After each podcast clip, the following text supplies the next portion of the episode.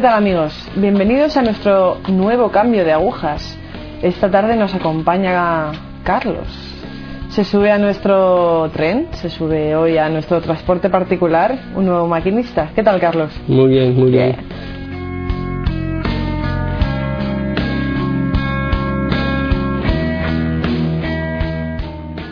Bueno Carlos, cuéntanos un poco. ¿Dónde naciste? ¿Cómo era tu familia? ¿Si tienes hermanos? Bueno, este, yo soy de Guayaquil, Guayaquil, Ecuador. Este, tengo 28 años. Cuéntanos un poco tu etapa por el colegio. ¿Cómo fue? Bueno, en el colegio, la verdad, yo fui bastante introvertido, un chico con pocos amigos.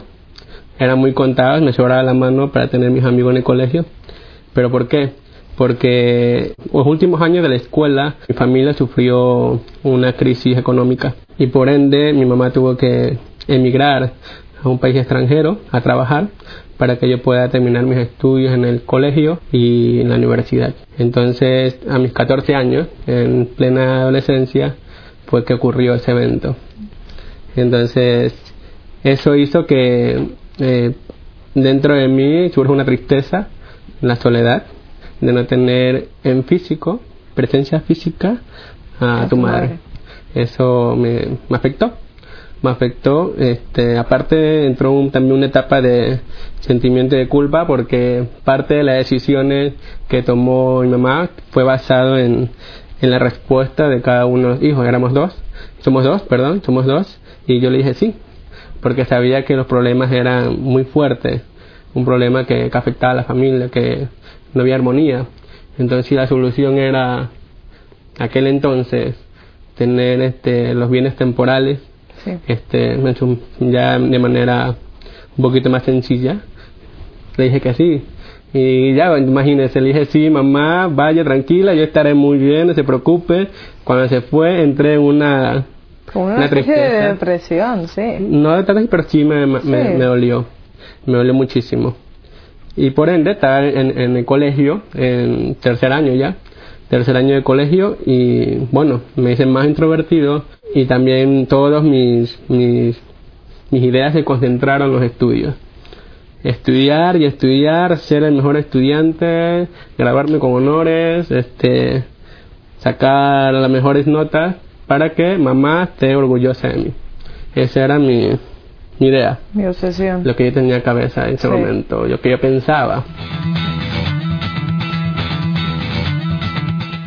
Yo no esperaba con una sorpresa que a raíz del, de la partida de, mi madre, este, tendría unos pequeños cambios en mi vida también, muy aparte de, los efectos que surgió en mí. Mi mamá antes de irse me dijo, Carlos, eh, no te olvides de, que en dos semanas empieza la catequesis, la confirmación. Y no, tranquila mamá, no te preocupes, yo voy a estar ahí, yo voy a ir, yo no voy a faltar, te dejé inscribiendo, tienes que ir. Ya nomás, vamos. Se fue, después de dos semanas me tocó ir solo de la casa, caminar 15 minutos a mi iglesia, donde ahí hice mi confirmación. Solo. ¿tú tenías ya contacto con la iglesia? Sí, gracias a mi madre, porque los domingos ella me levantaba, vamos a misa, todos a misa, vamos a misa y nos fuimos. No es que yo iba, iba porque mamá me llevaba. Vale. 10, 8, 8 años, 10 años, niño, aquella época. Pero bueno, ahí fue que inicié este, la catequesis. la catequesis con nervios, todo, no conocía a nadie, fueron muy acogedores, este, me sentí en casa muy bien, pero poco a poco el, el hecho de, querer conocer más sobre la fe este, me hacía que, que profundice más, que esté más pendiente de las cosas, que en las catequesis siempre participar en las reuniones, no es solo recibir, sino hacer preguntas como curioso, o sea, querer saber más. Entonces poco a poco este, fui de esta manera desenvolviéndome, desenvolviéndome en, ese ámbito que para mí era nuevo. Yo no sabía nada de Dios, solo iba a misa porque me llevaban. Sí. Porque me llevaban, no, no porque... ¿Eras el bulto? Sí. El bultito de mamá. Ahí estabas. Bien. Entonces, eso, eh, bueno, yo dentro del colegio era muy responsable con los estudios por ende, también la catequesis fui muy responsable, tenía muy buenas notas. A raíz de eso conocí a unos catequistas que me invitaron a participar de un, de un movimiento eclesial. Este, me dice, Cuéntanos un poco, ¿qué edad tenías? Para situar un poco a los que nos están viendo. A los 14 años. A, los 14, años, el mismo, en la misma etapa de cuando mamá partió, dos semanas entré a catequesis, digamos al mes, dos meses, tres meses aproximadamente, conocí a otro catequista donde invitó a formar parte de un movimiento eclesial. Y bueno, a, a raíz de eso integré, formé parte de ese grupo y para mí fue como una nueva formación, porque no solamente me alimentaba de las verdades de fe que me daban en la catequesis, era muy curioso, quería aprender más, quería saber más. Ellos me enseñaban a hacer apostolado, me formaban, en otras palabras, me estaban formando y participaba de sus actividades apostólicas como participante, luego como parte del organizador a medida que fui creciendo. Y así pasó los años de mi adolescencia formándome altos y bajos, este, muchas cosas no entendía y muchas cosas este, lo hacía por fe. Y bueno, llegó algo muy, muy importante para mí, fue que eh, dentro del colegio público que estaba, donde todos eran laicos, donde hay de todo tipo, de, todo, a mí se me ocurrió hacer una misa de acción de gracia por la graduación como bachiller. eso no hay en el colegio, eso no hay, no, no se permite por respeto a todas las religiones. Entonces, le comentó a la profesora, me dijo, muy buena idea, habla con el rector y que el rector te autorice. Y yo, hablar con el rector, bueno, mm, con lo tímido que era. ya estaba en sexto curso más o menos, ya está graduando, ya me fui a hablar con el rector, ¿qué le parece si hacemos una misa de acción de gracia? Y yo me dice, bueno, ya, pero tú te encargas de todo. Ya, sí, sí, muy bien. Dije sí, porque estaba emocionadísimo de que una misa de poder dar gracias a Dios por terminar los estudios. Sí. Y bueno, y pude traer al padre, pude tener este, un coro que canten, porque yo no cantaba, yo estoy muy malo cantando, no tengo voz. Entonces pude organizar la misa gracias. Fue una de, de, las de las actividades que, que recuerdo con mucho aprecio, porque fue lo que en el fondo es lo que mi corazón pedía, dar gracias a Dios y poder manifestarlo públicamente. Y en un colegio laico que era bien difícil. Sí, fue tu primer punto evangelizador dentro de, de, bueno, de la sociedad con 17 añitos.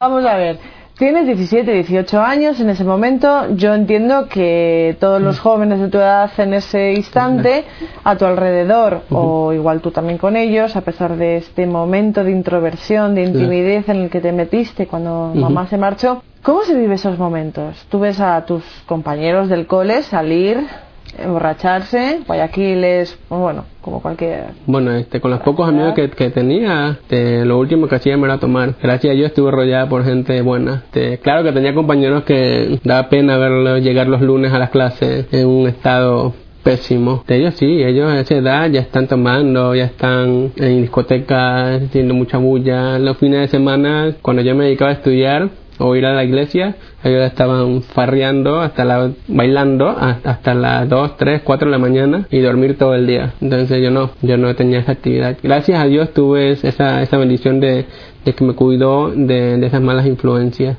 Y sí, viví en medio de ellos, viví en medio de ellos. Claro, este, yo le caía mal a muchas muchos chicos, compañeros del, del curso, me, bueno, muchos de ellos me amenazaban, me decían cosas, barbaridades, que, bueno, que no estaba muy de acuerdo, que parecía desubicado, que tiene que ir a la discoteca, que tiene que estar bailando con chicas a esa edad.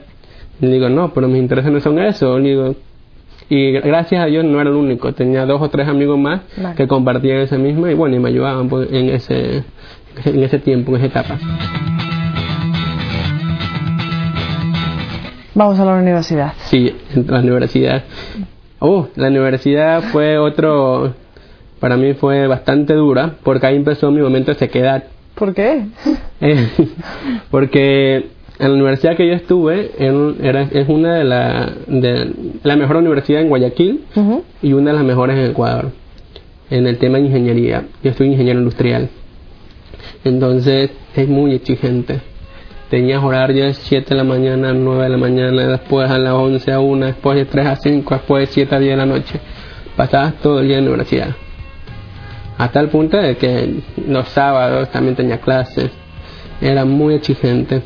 Este, y yo, yo, yo quería cumplir la promesa de mi mamá, graduarme, ser este ingeniero. Y la única manera que encontraba Era dedicándome, dedicándome. Y me alejé. Dejé de ir a misa un tiempo, dejé de recibir al Señor un tiempo y me dedicaba solo a estudiar. Nada más, estudiar, reunión de grupo de trabajo, estudiar, estudiar, porque era muy exigente ¿Cómo te sentías? Llegabas a casa y... cansado, este, muy aparte por, por el tema de, de los horarios, eh, pero un cansancio, un cansancio y a la vez un vacío. Le faltaba algo más. Era como una derrota. Sí, eh, era una lucha interior. Sí. O sea, es feo, es feo sentir que estoy en clase, estaba estudiando, estoy haciendo lo correcto porque me quiero graduar, Sí, sí, pero en el fondo de tu corazón te reclama otra cosa. Entonces, llegar a casa a descansar, no, no encontraba ese descanso, porque no estaba haciendo lo que debería hacer. Hubo bastante tiempo que me que dejé de recibir al Señor, no me confesaba, este, incluso para mí perdí, yo perdí el sentido de ir a misa, ir a misa, perdí el sentido, ya para mí ya no, ya, ya no era, Sí, tú no ibas una con razón. los, sí, no ibas con los sentidos Solo abiertos, no ibas... Y en mi cabeza era Sí. cumplir la promesa. Aquella época ya tenía mis veintitantos años, este, ya llevaba mis años en el grupo que a los 14 años inicié en el movimiento. Eh, por ende era considerado los agrupados mayores porque tenía más de 10 años y los que entraban recién al grupo este, siempre nos, nos pedían consejos, siempre nos miraban como Sí, un eres como ejemplo, la referencia. referencia. Y me sentía mal por eso porque te ante ellos hipócrita. Sí, Sí. sí. Ante ellos eh, tenía que mostrar así, pero en el fondo no estaba haciendo. Y, y eso me duró tiempo. Duró tiempo este, de que yo me que yo me di cuenta. Ya casi al terminar de mi, los estudios fue que comencé ya a tener un cambio de un poco de compromiso de, con Dios ya, con mi vida. Muy aparte de, de guiar, de guiar a los chicos, de hacer actividades apostólicas, hacer congresos, participar de ellos, estar constantemente, digamos, trabajando eh, con los jóvenes, pero en el fondo sí me faltaba algo más. ¿Terminaste tu ingeniería? Sí, me gradué, pero antes de graduarme pasó, digamos, un- algo crucial para mí. Eh, cuando conocí a, a los a los siervos, a los siervos del lugar de la madre, fue ya mis últimos años de estudio, ya en el último año. La forma de cómo conocerlos fue bastante curiosa. Cuéntanos. Pero bueno, un día, yo llegué un sábado, creo que era, no, no recuerdo qué día era, estaba en casa, vino tele, cambia, cambia canal. Ah, no me gusta. Ay, qué aburrido, cambia, cambia. Una vez se me fui de largo, cambia, cambia, cambia, cambia, y llegué a los canales este, pagados, Sí. como EWTN, por ejemplo. En aquel entonces yo no tenía canal pagado, este, pero curiosamente estaba la señal. EWTN. Y que estaban pasando un video de, de una comunidad de consagrados, sacerdotes, religiosos. Ya, muy bonito. Qué bacán, digo, qué bacán que ver jóvenes este, luchando por, por Dios, por el apostolado. Digo, yo, yo- decía en mí, bueno, vamos a ver este, que se me pase esa idea. Porque un, un, un video no, no, no era nada más, no era algo tan fuerte Sí, para permanecer ahí. Vivirlo, sí. O... Sí, sí, ah, bueno. Lo, lo curioso es que se acaba el video se me acaba la señal. Se fue la señal, no tenía señal. Yo quería ver otros programas y no podía ver nada. Estaba sin señal. Yo, nada, ya. Regresa a los canales locales, canales nacionales. Eso pasó. Ahí, con el tiempo en la universidad, me venía a la mente las imágenes. Las imágenes. Un día, rato libres entre horas, tenía clase 7 a 9, después la otra clase era a las 11, tenía 9 a 11 de la mañana libre. Y me acordé de ellos, del- de, los, de, de la comunidad. Yo no sabía ni cómo se llamaba. No sabía ni cómo se llamaba, ni su nombre, nada. Solo me acordaba de las imágenes. Porque cuando vi el video, ya, ya había pasado un tiempo, ya había arrancado el video, pero yo nunca escuché el nombre. Sí. Entonces, ahora, ¿cómo los ubico? Me fui al buscador Google, Internet. Puse comunidades religiosas masculinas, comunidades religiosas masculinas, se puse en el buscador. Clic, en unas páginas, hice clic en una de ellas y me sale un listado. De la A a la Z. Madre mía. Ya dije, bueno, ah, hay que empezar por el principio. La como A. cuando uno abre la Biblia y dice, Sí. a ver qué me sale hoy. Mm, eh, mm. Entonces, A, no, no es, sigue, sigue, consiguiente, no, no son, no son, hasta la S, la S estaba acá allá abajo. Sí. Entonces, siervos en lugar de la madre, clic. Te salió la página, es un link que te lleva a la página web donde está publicado la comunidad. Y yo vi las fotos, ellos son. y estaba, creo que también estaba el video colgado, vi el video, así sí son ellos. Ahí recién descubrí que la comunidad que aquel día vi se llamaba Siervos del Hogar de la Madre. Bueno, le- estaba en contacto el correo, les escribí. Los escribí. ¿Qué les contaste, Carlos? Le dije, oiga, vi el video. Estaba muy bonita. Me gustaría hacer más de ustedes. Ese fue mi punto clave para seguir durante tres años hasta el día de hoy que los conocí. Que los conocí a ellos vía internet, correo electrónico. ¿Fueron ellos a Ecuador? a Sí, hacer una y experiencia? no los conocí en persona eh, cuando llegaron. Eh, me dio mucho miedo de, de- de acercarme, entonces me arrepentí y cuando regresaba a España hice otra aventura de ubicar el cuándo se van, cuándo regresan y a qué hora están en el aeropuerto.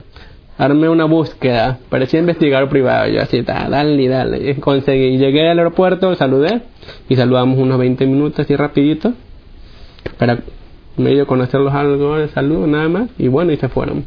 Ese fue el primer contacto así físico con la comunidad desde ahí bueno el- ponme las cartas de los correos que mandaba los videos que veía de ellos webcam que teníamos con ellos Skype etcétera la tecnología en fin este poco a poco comenzó este a subir muchas inquietudes en mí saber a dónde estoy llamada cuál es mi vocación entonces, y terminar mi carrera. A estas alturas en mi vida recién me cuestiono mi vocación.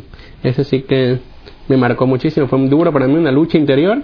Bueno, pero tú tenías que hacerlo, yo, tu yo quería ingeniero y quería ir. Pero bueno, a veces Dios nos pone este tipo de retos. ¿eh? Dios nos dice a veces, mm, termina esa meta que te has marcado, termina esa Claro. promesa que has hecho quizás a tu madre o, o a otra persona, porque hasta que no te desates de esa atadura, Claro. no puedes entrar conmigo a formar parte. Así, sí, así fue. Terminé la universidad. Tu- Tuve que ter- terminar la universidad, me gradué. Y bueno, y ahí este, siempre pedía en, en mi, en- en mi oración, al Señor le pedía que me mande una comunidad aquí cerquita para conocerlo mejor. Gracias a Dios, tres años después, este, yo escuché mi oración y mandó una comunidad a Guayaquil. Y si no fuera poco, lo mandó a 10 minutos de mi casa. Entonces yo, wow, es una bendición, una gracia que tuve. ¿Y por qué una gracia? Porque no solo de tenerlo cerca eh, físicamente, físicamente, sino porque estar con ellos este, me mueve muchísimo a mí, me mueve, me conmueve mucho de, de tener una conciencia espiritual, de tener, de enamorarme más con la Eucaristía, de vivir un poquito más e- esa vida espiritual que lo había perdido. Era muy inestable Sí. momentos que estaba bien, momentos que no quería hacer nada Sí, y me costaba levantar. rusa, sí. Pero la comunidad, verlos a ellos jóvenes, veintitantos años, este, y viendo una vocación, una seriedad, este, ver la comunidad, la alegría que tienen ellos y cómo vivir la fe en su vida ¿Cotidiana? cotidiana, ¿sí? este, me motiva mucho a mí a yo también seguir este, rezando por, por mí y por todos ellos también. ¿En qué punto estamos, Carlos? en discernimiento, estoy buscando mi vocación y bueno, este, lo que Dios, lo que Dios pida, lo que Dios llame, yo estoy aquí disponible. Bien, ¿estás abierto? ¿Sí? Bien. Yo creo que hay que matizar el tema de, de Internet, hay que matizar el tema de las nuevas tecnologías. Claro. Sí se puede, se puede perfectamente a- acceder a todo este tipo de cuestiones mediante las nuevas tecnologías. Es verdad que nue- nuestros, nuestros amigos nos siguen también muchísimo por Internet, cosa que agradecemos. Seguid así. Bien. Y es verdad que a veces mm, Dios nos llama, Dios nos aprieta, Dios nos coge, pero sí es bueno a veces eh, terminar las metas que nos habíamos marcado, porque luego nuestro compromiso con Dios es mucho más fuerte. Así que ánimo, Carlos. Yo quiero que te pongas ahora mismo, la verdad que me gusta mucho el, el testimonio tuyo, porque es verdad que muchísimos jóvenes ahora mismo, eh, de los 15 a los 17, que es cuando aquí, aquí se llama la secundaria y el bachiller en España, viven un momento de introversión, o sea, no ellos no se sienten quizás a- aceptados, Claro. eh, se sienten solos, eh, se sienten con carencias, acomplejados. Este tipo de personas pues, se meten en sí mismos, como tú, como tú antes has dicho, y no saben salir. Se les ofrece la posibilidad de Dios, pero no saben alcanzar a Dios. Entonces quiero que, jo, que te pongas ahora mismo en el lugar de esos chiquillos, de esos adolescentes, que tienen todo un mundo, pero que, como tú, por ejemplo, eligen, pues mira, no quiero salir, no quiero emborracharme, no quiero tomar drogas, pero tampoco sé cómo tomar otra salida. Quiero que nos, quizás que profundices un poco más en cómo poder llegar a ese punto, cómo poder llegar a Dios. Bueno, es cuando el joven está en esa etapa que está un poco eh, desubicado, queriendo buscar este, satisfacer esas necesidades que tiene en su corazón con sucedáneos del mundo, eh, con cosas que momentáneamente lo llenan, momentáneamente y que no es eterno. Yo creo que el mismo joven sabe que está haciendo mal. Sabe cuando se acaba la alegría, se le acaba ese momento, su rato de locura, se acaba su diversión en esa hora y te quedas solo. Todos este, experimentamos esa soledad cuando hacemos algo de ese tipo, se acaba ese momento y ahora qué, qué toca. Y, el tema es que tienen miedo a, a poder manifestar que se equivocaron. Te dijo, me equivoqué, pensé que en las drogas encontré mi paz y, y no tiene la valentía de decir esa humildad, de decirlo, ok, me equivoqué y que ahí no está la paz que busco. Yo creo que eso, ese vacío, que el, el joven aprende a reconocer. No, saben que, que, que tienen vacío, tienen una nostalgia, una nostalgia, un hambre infinito, pero que no, No saben de qué. no lo quieren. Sí. Y se, y se, bueno, se conforman con pequeños placeres que duran en aquel momento. Le digo, en mi caso, gracias a Dios, Dios me privó de, de esas cosas malas. Este, claro que te, te confieso que sí me llega a la mente, ¿por qué no? Todo el mundo lo hace, Somos humanos. todo el mundo toma, digo, todos los chicos en mi curso este, están farreando dos, tres minutos, y yo, y yo en iglesia o en mi casa, con mi, con mi familia o haciendo algo diferente de lo común. Eso sí pensé eso algún momento. Este, si había estado en discoteca, este, si he ido a discoteca para ver, oye, ¿qué tal es este lugar? Nunca me gustó ese ambiente sucio, alcohol, cigarro, y lo último que tú puedes es hablar. Y aparte la música, hoy en día no se puede. Dije, no, discoteca no es conmigo. Y quiero divertirme, llamo a mis amigos, voy a mi casa, pongo un karaoke con música buena, la pasamos muy bien, digo, pasamos muy bien con agua, bebidas normales, no- cero alcohol, y el otro día podemos continuar con nuestras actividades, no a diferencia de, de la fiesta, que te acabas en una noche y al día siguiente no puedes ni siquiera arrancar, no puedes ni levantarte. Amigos, nos despedimos. Hasta el próximo cambio de agujas. Aquí les esperamos en la televisión, en internet, donde quieran ustedes vernos. Gracias. Gracias, Carlos. Gracias.